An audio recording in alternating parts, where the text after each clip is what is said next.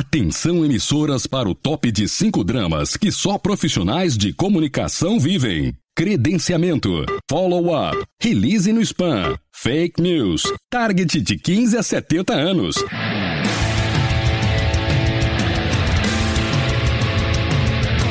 Direto do Centro de Transmissão Comunicacional, Radiofônica, Mediática, Jornalística, Programática, Holística, Multifásica, Antipolítica, Temporal, Fonética, Manacial, Informática, Monumental, Hidrostática, Universal para o centro de seu tímpano. Começa agora o podcast. O podcast do Comunix está no ar. Estamos chegando para falar das pautas que pautam a prosa entre os profissionais de comunicação aqui do Brasil. Meu nome é Cássio Politi e ao lado do time do Comunix Hoje, aqui no podcast, nós vamos falar de funcionários conectados.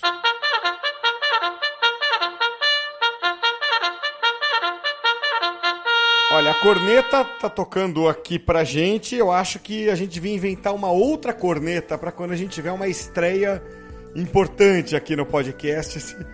Que tá na ponta da linha aqui comigo, a Carol Terra, a Carolina Terra. Carol pros íntimos, né, Carol?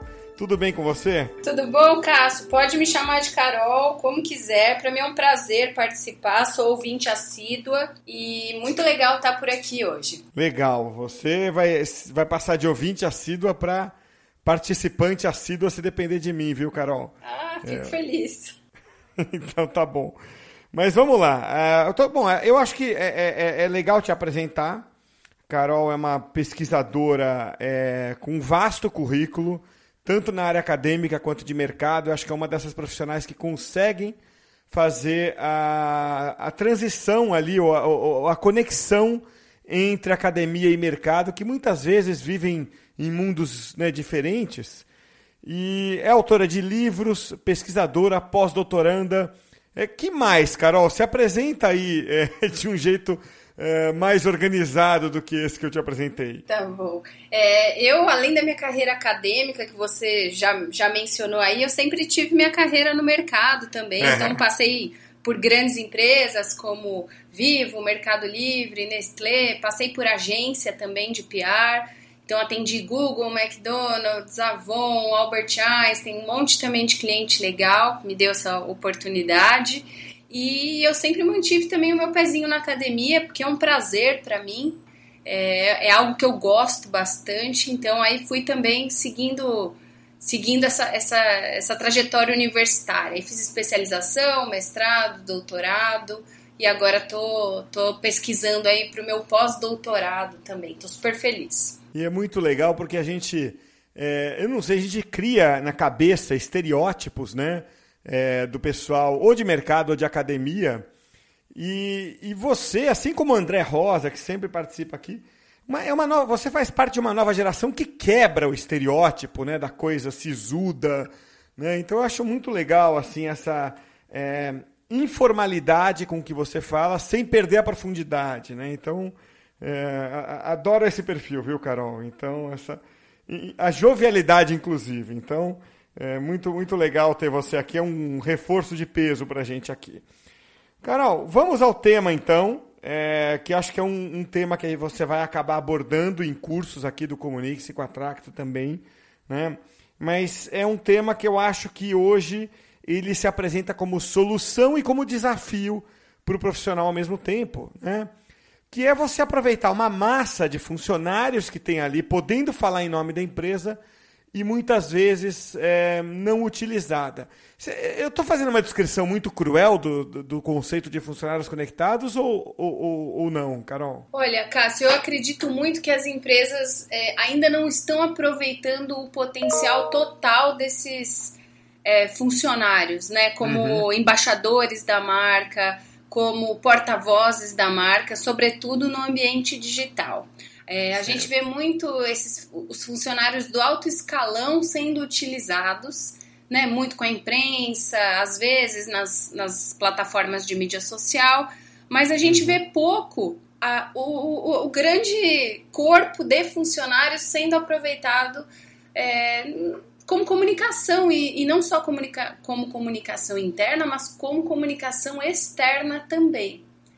E aí eu vejo um, um, uso muito legal que algumas empresas lá de fora já têm feito, que é exatamente dar um rosto para a comunicação externa. Então, ao invés da empresa se portar de forma extremamente corporativa, extremamente formal nas redes sociais, ela usa o funcionário como porta-voz. E aí, ah. isso é maravilhoso, porque gera identificação no público externo, nas audiências externas. Né? São pessoas falando com pessoas. A gente até é, tem algumas pesquisas aí, é, por exemplo, a Trust Barometer da Edelman e outras, que mostram que pessoas querem falar com pessoas. Né? Isso explica muito o sucesso dos influenciadores digitais. Mas como é que a gente pode aproveitar isso dentro dos muros da organização? A meu ver, é, a gente pode aproveitar usando os funcionários né, dando o ponto de vista dos funcionários na, na, nessas plataformas de mídia social das organizações. Tá falando, Carol, eu tô, vão me ocorrendo aqui dois autores americanos que é, em algum momento eu já li é, material deles falando sobre isso. Primeiro, Mark Schaefer, né, que eu não canso de citar aqui, é um dos meus preferidos. É, ele diz o seguinte, que o, você precisa humanizar a comunicação. Né? Então, quando você por exemplo, cria um blog post, publica um blog post no seu site, é muito importante para o leitor, na visão do Mark Schaefer, você saber quem escreveu aquilo e até qual é a história daquela pessoa, né? Por, que está escrevendo aquilo. Quem é, né? É, qual é o background de quem escreveu aquilo? Se você parar para pensar, muitas vezes, eu acho que você faz isso, eu faço isso, quem está nos ouvindo faz isso. Dá uma olhadinha na biografia da pessoa, que fica no começo no fim do texto para falar, ah, entendi quem é que assina, né? Mas uh, de certa forma isso isso mexe um pouco com o conteúdo, né? Não apenas o que está sendo dito, mas por quem está sendo dito, né? Então esse é um ponto. E o outro, Carol, é, você citou os influenciadores aí. O outro que me veio à cabeça aqui é o Lee Olden, né? É, que é o autor do Optimize. Eu acho que é um dos primeiros caras a falar de marketing de influência no contexto do content marketing, que é a minha praia. E ele diz o seguinte: ele define marketing de influência como você ativar pessoas que têm públicos né, formados, e essas pessoas são tanto internas quanto externas à empresa. Né? Então você vê que o que você está dizendo ele traz na definição dele, tá? É, como marketing de influência. É, então, para a gente é, é, é, é, conseguir tangibilizar isso, Carol, você tem exemplos de empresas que já fizeram isso ou que fazem isso? Que a gente possa citar, talvez mesmo sem citar o nome da empresa, mas só para a gente entender a mecânica. Não, acho que até vale citar o nome, viu, Cássio? Uhum. Por exemplo, Legal. no perfil da Nestlé Global, né, o perfil que eles fazem em inglês no Instagram, que é o perfil que não é de nenhum país específico, a cada semana um funcionário de um local assume o conteúdo do Instagram e mostra a empresa, os bastidores da empresa, na visão dele. Então tá. você tem uma semana o cara do, da Suíça, na outra o cara do Brasil, na outra o cara da, da África e, e, e assim vai. Então isso dá uma riqueza para o conteúdo, porque você mostra a cultura local, os hábitos, como é que é trabalhar na empresa naquele, é, naquela determinada planta, naquele determinado escritório. E é a visão de, é, de pessoas comuns, né? É, assim como eu, assim como você, e não desses grandes figurões. Não é um vice-presidente, uhum. não é um diretor, é uma pessoa comum do escritório mostrando a sua visão de como é trabalhar lá. Então, acho que isso dá uma, além de humanizar a empresa, dá uma visão muito interessante para quem está consumindo aquele conteúdo. Tem um outro exemplo, que aí esse exemplo é, é, nosso aqui do Brasil e foi um caso que se tornou público, que foi uma ação da Coca-Cola é, se não me engano, foi no ano de 2017, no Dia Internacional do Orgulho LGBT. Então a tá. Coca-Cola ela distribuiu é, é latinhas para os funcionários de um determinado escritório deles, na, na, na ocasião no Rio de Janeiro, é, nesse dia né, do orgulho LGBT, falando o seguinte: essa Coca é Fanta. Então era uma hum. latinha da Coca-Cola e dentro o conteúdo era Fanta para mostrar para é, essa qualquer é Fanta e daí, né? Então era, era uma, uma provocação é, para mostrar que a empresa era super aberta à diversidade, é, à causa, né, LGBT e tudo mais. E essa latinha foi única e exclusivamente distribuída para os funcionários. Só que o funcionário hoje ele está conectado. O funcionário hoje ele é também um usuário mídia, né? Assim como nós é, consumidores e audiências externas. Então o funcionário acabou postando, os funcionários acabaram postando é, imagens dessa latinha e isso viralizou nas plataformas de mídia social, a ponto das pessoas, dos eh, colecionadores, mandarem mensagem para a Coca-Cola perguntando se a Coca-Cola iria fabricar aquela lata. É, se a Coca-Cola tinha intenção de distribuir aquele produto, porque é realmente um produto novo, né? É uma lata de Coca com Fanta dentro. E fora a cobertura da imprensa, que também foi maciça, né? Nos, nos principais veículos de comunicação do país. Ou seja, uma ação que foi totalmente direcionada para o público interno acabou reverberando, repercutindo junto ao público externo. Então, na minha opinião, isso foi um golaço da Coca-Cola, porque ela fez uma ação extremamente limitada a 100 funcionários e aquilo acabou ganhando as redes sociais e, e teve uma repercussão de milhões de usuários né, para mostrar assim que o nosso funcionário é o primeiro exército de divulgação da nossa marca. Eu achei incrível essa ação deles. Posteriormente, essa ação acabou ganhando até prêmios é, em festivais internacionais de comunicação e tudo mais. Né? Então foi bem legal. Carol, deixa, deixa eu meter o bedelho só nesse é, é, Coca e Fanta. Uhum. desculpa te interromper. É, porque eu acho que você falou que foi um golaço, né? Eu acho que foram dois golaços em um. Uh, talvez uma cesta de basquete, ele valendo dois pontos, né? Porque é, são duas realidades que a Coca trabalhou nessa hora, né? Primeiro é a força do público interno como porta-voz, como você citou. E segundo, que eh, se você estudar um pouco eh, sobre a geração que está chegando aí ao mercado, geração Z, né, como é chamada, que mais, para ficar mais fácil entender, são os, as crianças e os adolescentes de hoje, né? Esse é o valor central deles. Eles estão mais preocupados com que a marca representa, com que a marca significa e defende, do que com aquilo que a marca entrega, né? Então, vindo de uma empresa do porte da Coca-Cola, me faz pensar que também já é um alinhamento para falar com esse público, né? Não sei se se, se, se é, é, tem se isso partiu né, da, ou fez parte do plano, é isso que eu quero dizer. Mas, enfim, está alinhado com uma nova, um novo comportamento também.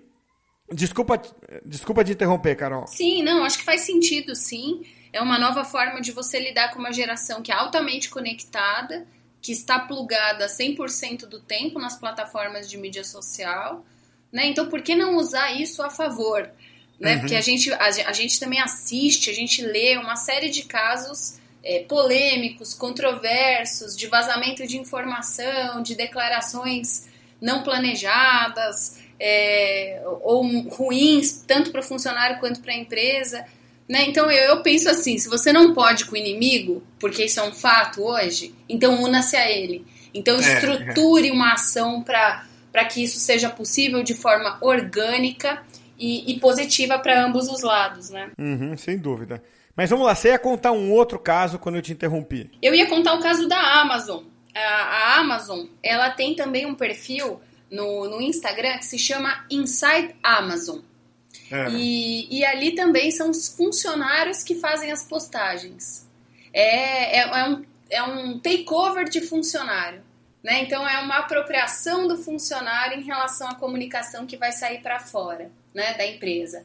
Eu também acho maravilhoso esse perfil, porque ele é bem leve, ele é bem informal, o foco dele não é produto, o foco dele não é serviço, né? O foco dele é mostrar de fato o bastidor da empresa. Uhum. É, então acho que serve também para atração de talentos, né? Dá para a gente trabalhar não só no ponto de vista da comunicação institucional é, ou interna, mas dá para a gente trabalhar também do ponto de vista de atração de, de pessoas. Né? Então, você mostrando o bastidor da empresa, a cultura da empresa, como é que ela funciona, aquilo acaba atraindo pessoas né? para se candidatar, para se claro. aplicar para aquelas vagas. Então, claro, acho que tem, claro. tem, tem é. N usos aí, né? Porque também é, a gente tem uma, uma volatilidade, uma, um dinamismo também das pessoas em, é, em relação às vagas e às empresas, né? E acho que a gente tratar isso é, de uma forma mais inclusiva acho que pode também ajudar nessa retenção de pessoas, sim. Claro, claro. E eu, eu quero te é, contribuir com um caso que talvez você conheça, mas nem sempre o nosso ouvinte aqui do podcast se conhece, que é um caso parecido com esse da Amazon, que conta os bastidores da Disney, dos parques da Disney. Chama Disney Park Blogs. Eu sou muito fã, porque é, além de humanizar a empresa é, e valorizar o funcionário, tem mais um ponto que eu acho o máximo ali eles matam uma curiosidade. Pô, como é que é o parque por trás das cenas, né? Por dentro, né? Exato. Sabe que eu fui guia na Disney na época de faculdade, né? Aliás, ainda me pagavam, Carol, para ir para lá. Eu, pag... eu pagaria para ir. É, e, e, eles sempre pegavam ali um guia mais experiente, um mais novo. Eu tinha meus 20 e poucos anos, então eu, eu era o mais novo ali para me infiltrar na turma. E teve um ano lá que a Disney é, convidou guias para conhecerem os bastidores. Né?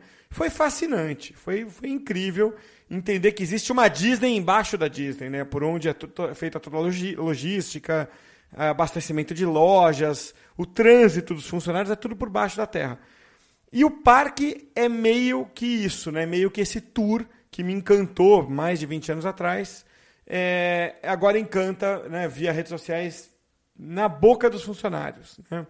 Então é mais um exemplo, Disney Park Blogs, que fica aí para quem é, tiver curiosidade de dar um Google e procurar. É... Carol, eu acho que a gente então podia aqui partir para o nosso takeaway, né? É... E, e, eu acho que a pergunta que eu faria é, vai ficar um takeaway um pouquinho maior, mas é qual é a importância de ter funcionários conectados e como fazer isso? Bom, é, a, a relevância de, de, usar o público interno como motor de divulgação de uma marca, é, na minha opinião, é tremenda e, e, e, é um caminho sem volta também, irreversível, já que a gente tem o funcionário conectado ali. É, é como fazer isso? É, necessariamente tem que ser algo planejado, tem que ser algo estruturado também não dá para a gente deixar solto. Mesmo uhum. porque a gente, do ponto de vista das organizações, a gente tem determinadas é, áreas te e temáticas que a gente gostaria de evidenciar. Né? Então, é, a gente acha que pode usar os especialistas que estão dentro das organizações para dar luz a esses temas, a esses assuntos que a gente gostaria. Mas eu acho que como é, o principal takeaway aí, eu, eu, eu, eu falaria em dar um rosto para as organizações. Acho tá. que esse para mim é o, é, o, é o principal. Né? E como é que você dá um rosto para as organizações? Usando as pessoas que estão ali dentro e que trabalham ali dentro e que têm é, condições de falar a respeito da, daquela organização, daquela marca, daquele produto, daquele serviço. Muito bem. Tocada a nossa buzininha do Takeaway, é, eu estava pensando aqui, Carol, no fundo, é, dar voz para o público é você ativar aquilo que talvez a gente possa chamar de melhor amigo né, da, da empresa, porque eu acho que o funcionário tem uma credibilidade de melhor amigo. É mais ou menos né, aquela situação em que se uma pessoa fala de um terceiro é, sem conhecer muito, não tem muito valor, mas um amigo falando do terceiro, para o bem ou para o mal, tem muito valor.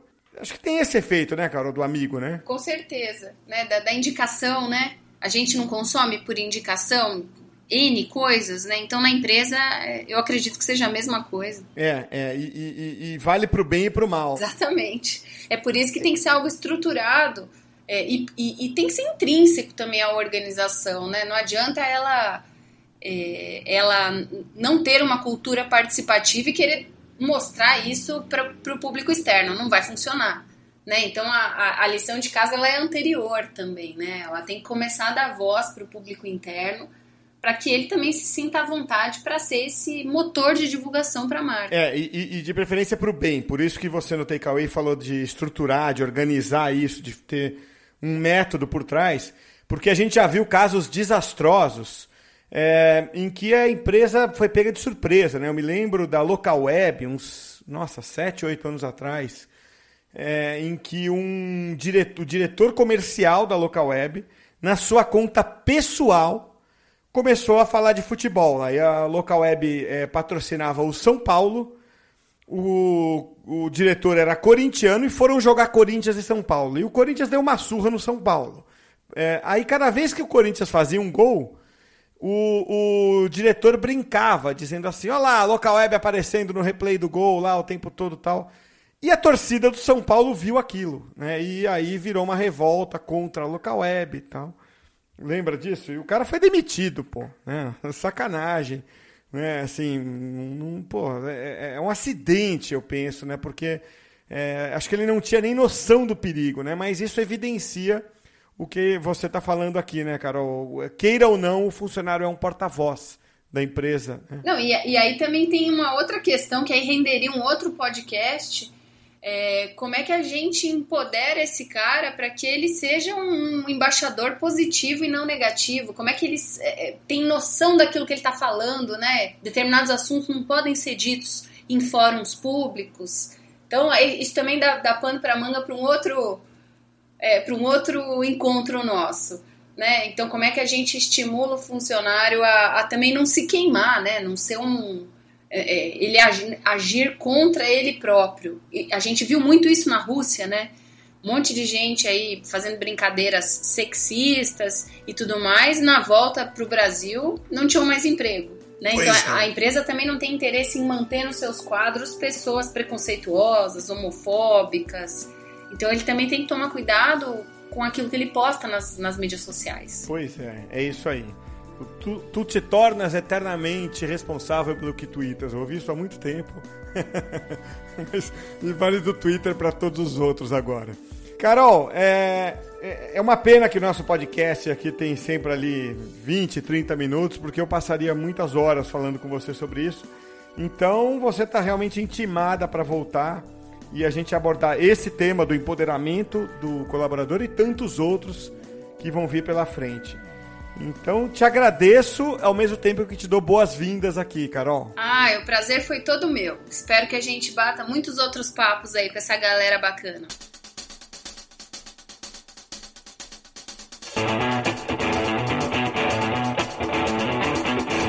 Agora eu quero dar um recado aqui para você, já que a gente está falando que o colaborador é um grande influenciador e você pode usar o colaborador como um influenciador da sua marca, alguém que fala em nome da marca, você precisa testar o Influence-me, que é a nossa plataforma aqui do grupo Comunique-se de marketing de influência. Te permite não apenas descobrir novos influenciadores, como gerir o contato com aqueles que já são os seus influenciadores. Então é só você entrar no nosso site influence.me. Esse influence é com Y. Acesse lá, conheça a plataforma e peça uma demonstração. www.influence.me.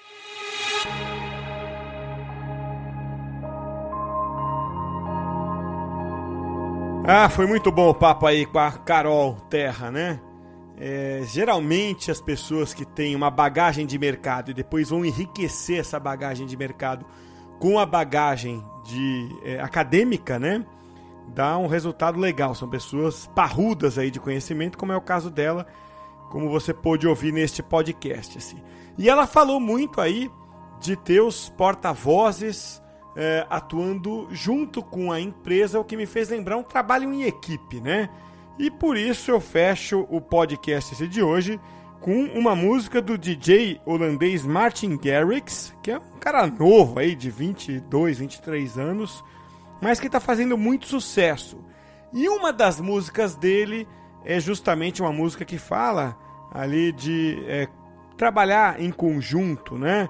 É, diz o refrão assim: Nós não precisamos de muito, desde que nós estejamos juntos.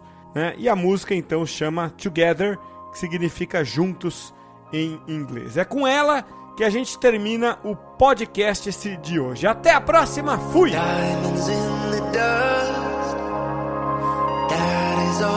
change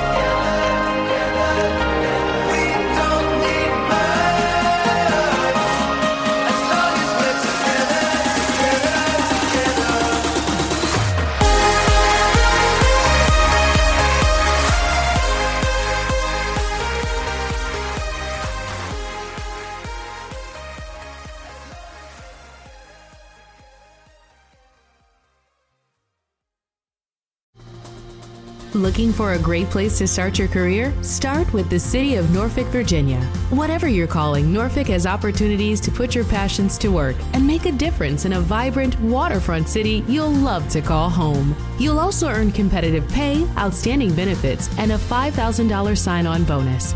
A career you'll love in a city you'll love. Not a bad start. Start your career today at norfolk.gov slash coastal VA jobs. Restrictions apply. For confidence in your financial plan, look for a CFP professional. When your financial advisor earns the CFP certification, it means he or she is trained to provide ethical financial planning across a holistic range of topics, from retirement and investing to taxes and estate planning, all in your best interest. So, with a CFP professional, you'll feel confident in your financial plan today and tomorrow. Three letters do make a difference. Visit letsmakeaplan.org to find your CFP professional.